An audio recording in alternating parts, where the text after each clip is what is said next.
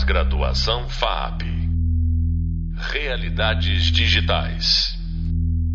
A partir dos conceitos introdutórios conferidos na terceira videoaula da disciplina e no podcast anterior, nos aprofundaremos nos elementos visuais que podem enriquecer a linguagem audiovisual, o que o autor Bruce Bloch chama de narrativa visual. Bom, então, a partir desse livro, né, o que, o que a gente vai discutir aqui hoje é o fato de que o audiovisual, sim, claro, ele é o, o conjunto né, de som e imagem. Mas ele veio né, a partir do, de conceitos gráficos, né, da pintura, do pôster, de tudo aquilo que era visual e tudo aquilo que era uma imagem única que precisava passar um conceito, né, passar uma história. Então, toda essa ideia que vem do design, né, do mundo gráfico, é que acaba sendo aplicada também quando a gente vai fazer um filme.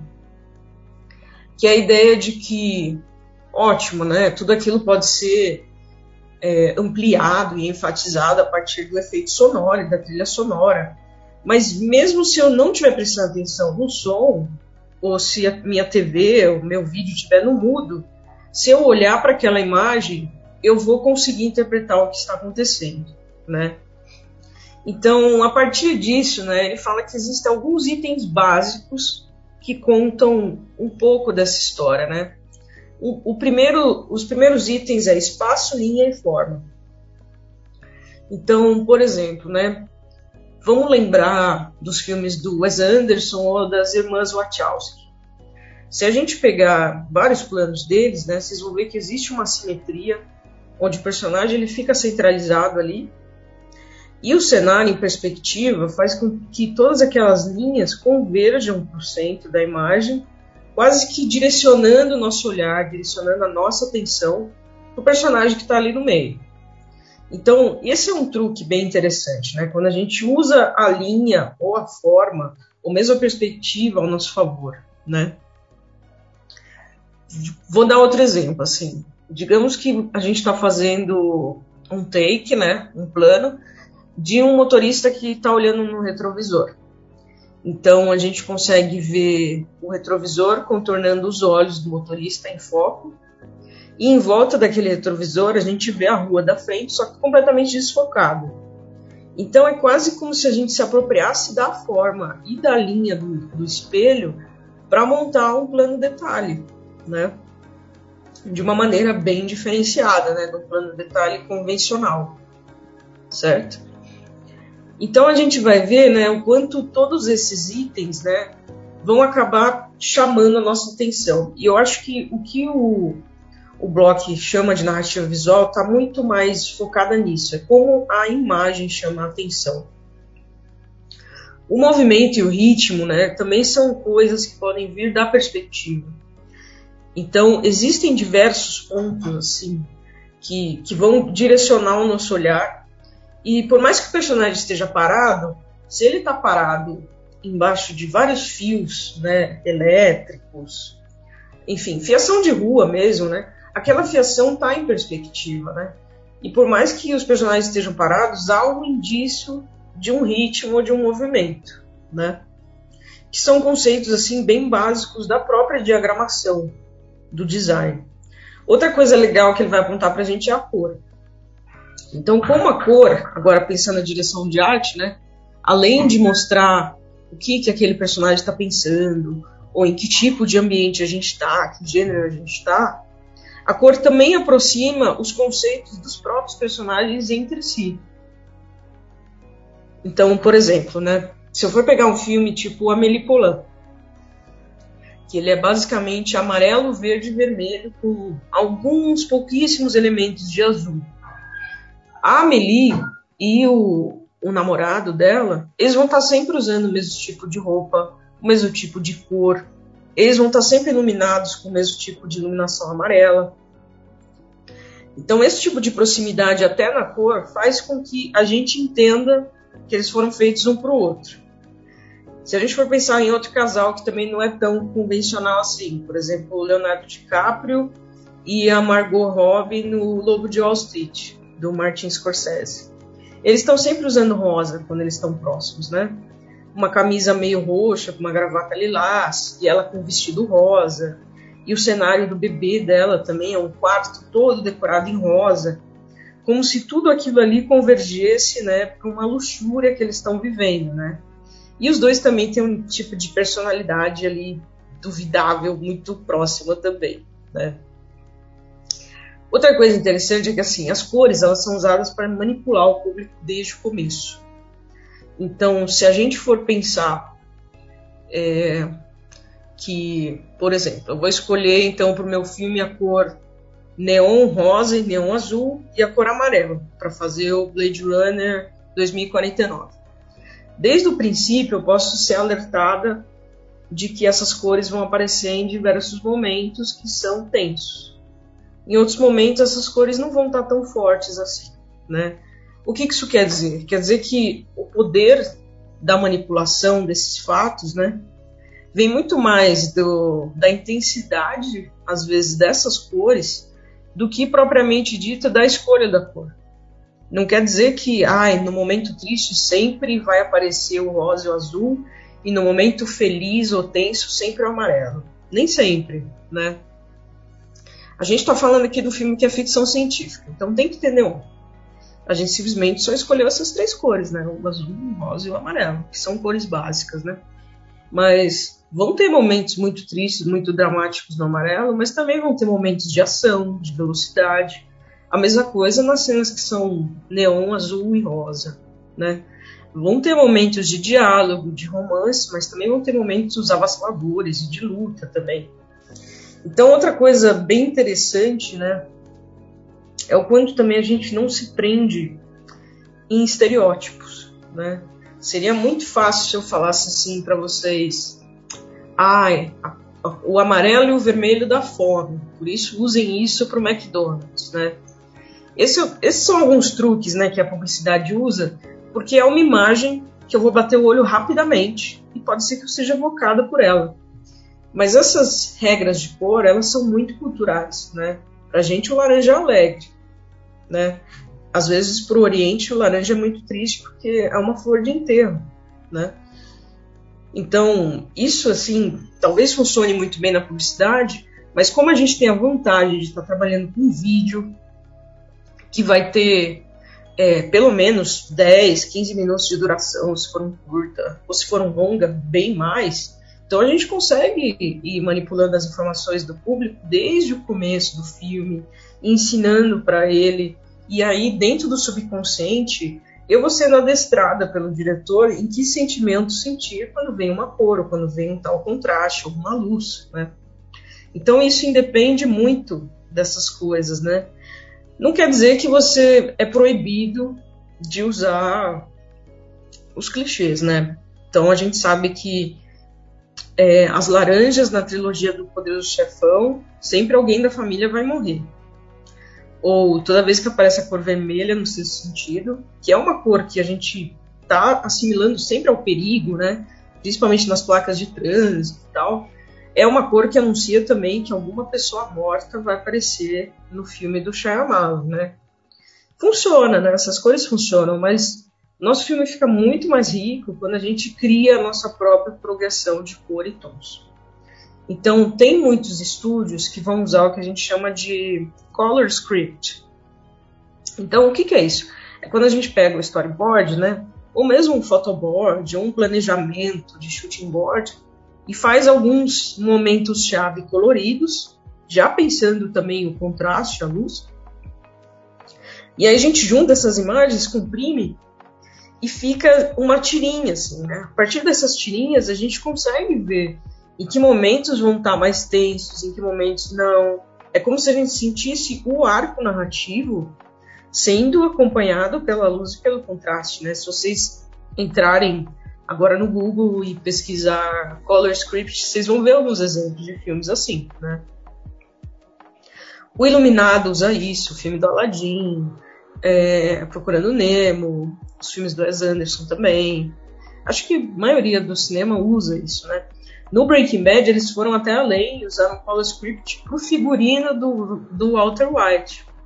Então, se vocês forem ver, assim, as roupas que ele, que ele usa na primeira temporada são completamente diferentes das roupas que ele vai usar enquanto ele começa a criar o personagem dele, né? Até ele ficar completamente loucão nas últimas temporadas, né? Mas colocando, né, em perspectiva esse esse color board ou esse color script, a gente já vai sentindo de episódio por episódio dentro daquela temporada como é que está sendo trabalhado esse contraste, essa luz e essas cores, né? Bom, as cores, né? Acho que ainda pensando assim, coisas de clichê, né? As cores elas estão tão intrínsecas no nosso histórico mental que, por exemplo, né, os filmes de suspense do David Fincher eles sempre usaram aquele azul meio lavado, né? E aí, de uns tempos para cá, parece que todo filme policial de tiroteio usa essa estética, né? Se você for ver o Ozark da Netflix, é isso. Ou mesmo o Crepúsculo, né? Aquele filme de vampiro tem também essas cores, né? Bom, seguindo para os outros aspectos, né? É, outro ponto importante que o Bruce Block defende é o quanto o contraste vai trazer a diferença, enquanto cenas que não têm muito contraste vão trazer essa verossimilhança, né? Ou essa afinidade, aproximação. Então, vamos lembrar ali do começo do filme do Edward Mãos de Tesoura, do Tim Burton. Aquela vilinha, aquela cidade, ela é cheia de casinhas iguais, quadradinhas, coloridinhas, com cor pastel, os carros são todos coloridinhos, tudo alegre, bem anos 50. O cabelinho com gelzinho, a mini saia, o salto, né? Aquelas mulheres todas certinhas. E ali no fundo do cenário tem uma montanha preta, toda espetada, né? O castelo todo pontiagudo e um moleque que veste preto, né? Couro e tem as mãos em formato de tesoura, né? Super pontiagudo, né? Então tá meio na cara que ele vai ser a figura que vai trazer a discórdia para essa cidade, né? Que vai virar essa cidade de ponta cabeça. E, e, isso é legal, né? A gente vê o quanto existe uma intensidade visual também nos detalhes desse castelo. Esse também é outro ponto muito legal, né? A intensidade visual é tudo aquilo que trabalha o exagero no estímulo visual. Então, por exemplo, pensa no Times Square, nos shoppings, nos supermercados, né? São, são cenas que estão, sei lá, cheias de estímulos visuais. Por isso que é tão normal a gente ver histórias que o moleque mora no deserto, uma cabaninha no meio do nada, de repente vai para cidade grande e é cheio daqueles neons e anúncios e tal. Os Avengers nunca vão lutar com alguém no meio do deserto. Eles têm que destruir a Times Square, né?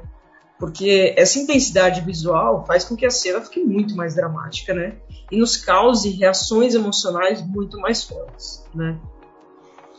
Aí eu queria entrar num ponto bem interessante, que é quando a gente começa a discutir o que é espaço profundo, o que é espaço plano, né? A gente parte da ideia, né, de que a gente está trabalhando com uma tela. Uma tela é uma imagem bidimensional, né? É um quadrado. E aí o nosso trabalho, né, enquanto cineasta, é, é fazer com que o tempo todo a gente traga a ilusão de profundidade dentro desse, dessa tela bidimensional, né? E isso a gente vem desde a época do desenho, da pintura, que é, é que são os pontos de fuga, né? Nosso olho, né, o olho humano, ele percebe até três pontos de fuga, né? Pensando em perspectiva, né? Óbvio que na natureza existe um zilhão de pontos de fuga, mas nosso olho humano não consegue perceber todos. Então três já tá bom. Então toda vez que você perceber um cenário que tenha pontos de fuga, a gente chama esse cenário de um espaço profundo. Quando a gente anula qualquer tipo de informação de profundidade de propósito, a gente está usando um cenário cujo espaço é plano. Então, por exemplo, é, vou usar aqui Jurassic Park mais uma vez como exemplo para vocês, tá? É, existem cenas de perspectiva quando o T-Rex ataca os carros, quando os Velociraptors estão na cozinha correndo atrás do time né, e das crianças, e quando o pessoal também está escolhendo em qual dos dois carros eles vão entrar, né? Agora, e, e, isso, isso é um, é um tipo de coisa que gera movimento, né? A gente já falou disso aqui agora, né? Tudo que tem perspectiva gera movimento. Agora, pensa no Dr. Grant e na Doutora Ellie é, avistando um brontossauro pela primeira vez. Eles estão lado a lado, a câmera está pegando eles de frente, e no fundo tem um mato verde em blur. A impressão que tem é que a cena está chapada. O cenário está lado a lado, não tem um na frente do outro, criando uma perspectiva. Né? É, então, esses dois tipos de cenas são igualmente dramáticos. Né? Eu não estou aqui para dizer que um é mais dramático que o outro, ou que um só serve para movimento, o outro só serve para diálogo, para ficar parado, né? E sim que o tempo todo a gente está trabalhando com essas informações e escolhendo, né, a partir do que for melhor para o seu filme, o gênero do seu filme, tá?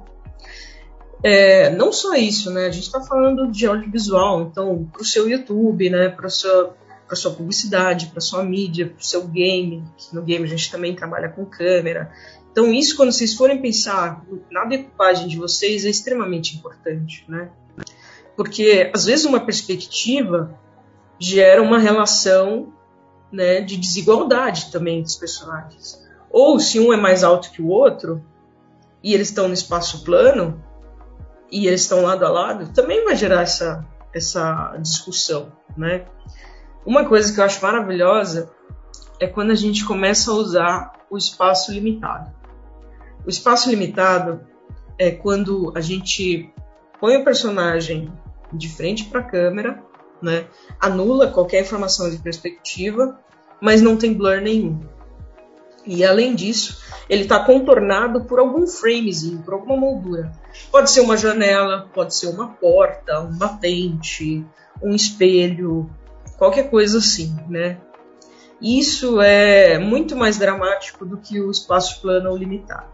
Então a gente pode falar, por exemplo, no Cidadão Kane, quando a família estava decidindo, né, vendeu o Cidadão Kane enquanto moleque, né, para o banco. E quando eles estão discutindo isso, o moleque está sendo avistado da janela brincando, não tem nem ideia do que está acontecendo, né? E esse é um dos momentos mais tristes do filme. A gente descobrir é, o background desse personagem, né? A infância que foi tirada dele, né? Por que isso, né? Porque o espaço limitado ele gera uma situação de comparação, né? E de foco, né, no olhar. Lembrando que a gente está falando de atenção, né? Outro exemplo legal, a pequena Miss Sunshine. Quando a gente tem, né, o irmão que faz o papel do Steve Carell sendo recebido pela família no começo do filme, é a irmã que abre a porta. E eles estão num espaço limitado. E, e, é totalmente incômodo ele ser esse irmão, né? Porque ele é homossexual, ele passou por tentativa de suicídio e ele é completamente estoico e filosófico, né? Então ele não é bem-vindo nessa família, né? Outro exemplo legal para vocês conferirem é também, de novo, Breaking Bad. No momento em que o Walter White né, descobre, aliás, o Gus descobre né, que ele é o Walter White e ele ameaça matar a família inteira dele, né, inclusive o policial, né, o cunhado dele. Aí ele sai correndo, né, é, vai atrás do, do Sol, né, que é o advogado dele, para ver se arranja alguém para tirar a família dele, resgatar ele. Aí ele fala: Não, beleza, a gente vai conseguir para você é, uma pessoa que você pagando bem, ele deleta você do mapa. Né? Só que é muito caro. Então, para tirar sua família, isso daí vai levar não sei quantos milhões de dólares. Aí ele sai correndo na casa dele, né? É, abre ali um porãozinho, né? E vai entrando ali embaixo da casa, revirando uns sacos de dinheiro que ele tem lá, e ele vê que não é o suficiente. Na hora que chega a esposa dele e vê ele lá no porão, ela acaba admitindo que deu grande parte do dinheiro para o amante dela.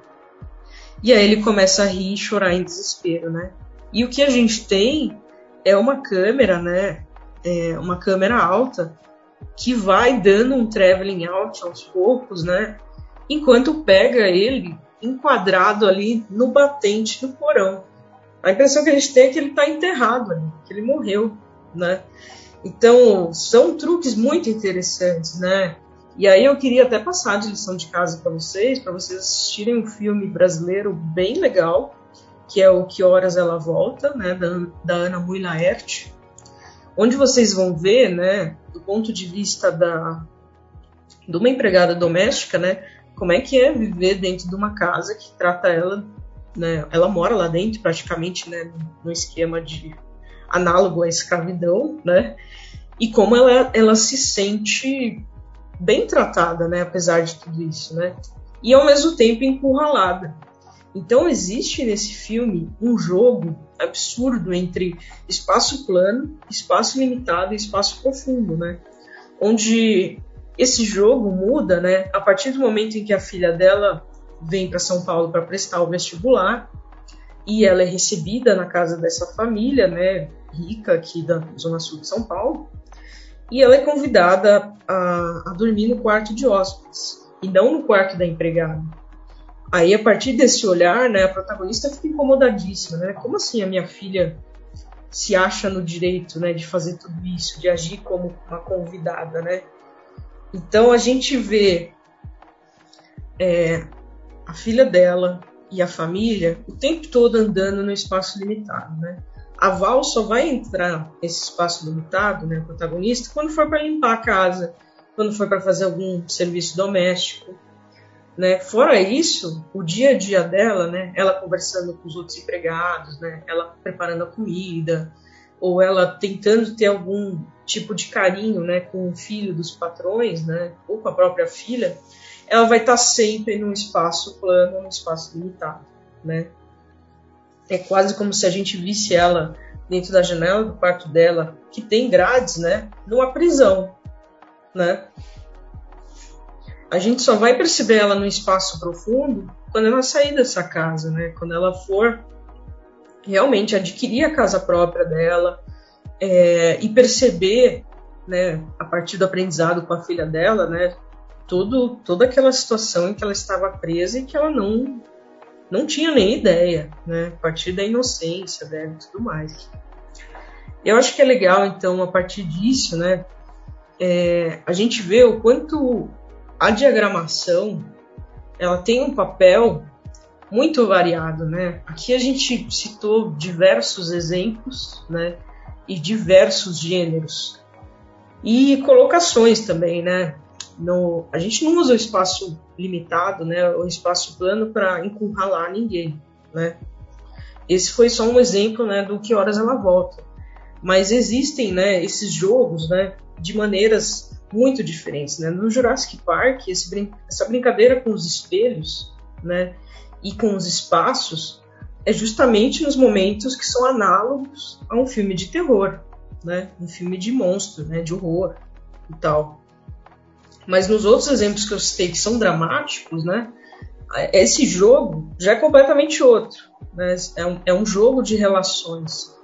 Quando a gente for ver, por exemplo, um sci-fi que é o A Chegada, esse jogo também entra para uma coisa muito mais familiar, né, do que do próprio sci-fi. Bom, então eu espero que tudo isso tenha provocado em vocês, né, essa curiosidade de poder brincar de maneiras diferentes com a câmera na hora da, da decupagem de vocês. Outros elementos interessantes aqui que a gente pode usar para atenção é, são as próprias características da diagramação mesmo a partir do uso da fotografia. Então, uma coisa que é legal, que é muito usada até pelos filmes do, do Hitchcock, né, é o uso dos três terços, que é quando a gente divide a tela, né, em, em três linhas, né, verticais, três linhas horizontais, como se a gente tivesse nove quadradinhos em tela, e aí a gente usa esses riscos para colocar os nossos personagens, os nossos objetos, né? Mais do que os espaços em branco em si, né? Outra, outro cara que usa muito isso é o Indie Fan, né? No filme Drive. O filme Drive, aliás, é um filme que brinca muito com os quartos, né? Você dividir a tela na metade, na horizontal e na vertical, e brincar muito com esses quartos e essas perspectivas, né? E como uma informação que está no quadro de cima parece que destoa completamente com a informação que está no quadro de baixo, né? Então o Drive também fica aí de dica para vocês como um filme bem interessante que quase não tem diálogo e é puramente narrativa visual. Você acabou de ouvir mais um podcast sobre a narrativa visual com a professora Stephanie Watanabe. Sobre esse tema, convido você a saber mais no Hub de Leitura, nosso e-book, nos livros da bibliografia e nos exemplos citados aqui. No próximo podcast, você conferirá um informativo completo sobre a decupagem a partir de um roteiro. Eu te espero por lá. Graduação FAP Realidades Digitais